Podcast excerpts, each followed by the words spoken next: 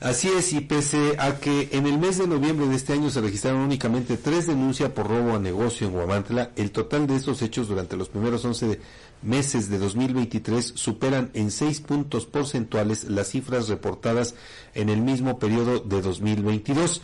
De acuerdo con las cifras reportadas en el semáforo delictivo estatal de Tlaxcala, el acumulado de este delito registrado en Guamantla durante enero y noviembre de este año es de 17 denuncias, lo que significa que en promedio cada mes se comete 1.5 robos a negocios en el pueblo mágico.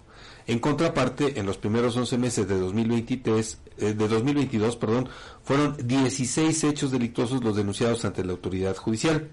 En el reporte se da cuenta que en el mes, eh, en el año 2023, el mes en el que más se denunciaron robos a negocios en Guamantla, fue octubre con cinco registros, con tres delitos mensuales. En segundo lugar se ubicaron los meses de julio y noviembre.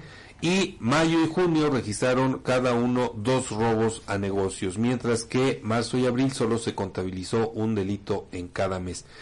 Pero fíjate, eh, Fabián, un dato curioso es que con estas cifras, los robos a negocio contabilizados en 2023 superarán a los registrados en 2022, sí o sí, en virtud de que diciembre del año pasado no hubo denuncia alguna sobre este delito y estamos todavía corriendo este mes. Pues lo que hemos dicho, ¿no? El tema ahí es ese de eh, la falta de denuncias para que pues eh, también disminuyan los índices, altos índices de impunidad. Pero pues eh, también en el otro extremo lo hemos referido en muchas ocasiones, la gente no denuncia principalmente por la desconfianza hacia las autoridades, en primer lugar, enseguida por eh, que no confían en que haya justicia, es decir, porque pues eh, piensan que las autoridades de alguna manera están coludidas para que haya este nivel de impunidad y también otro aspecto a considerar es porque pues resulta prácticamente una pérdida de tiempo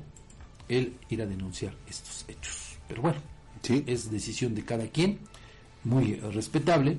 Lo recomendable sería eso, que sí se pusieran las denuncias, ¿no? Porque por eso es que hemos conocido muchos casos de delincuentes eh, que así como entran, salen y vuelven a delinquir y aunque vuelvan a entrar a por lo menos unas horas a prisión, vuelven a salir.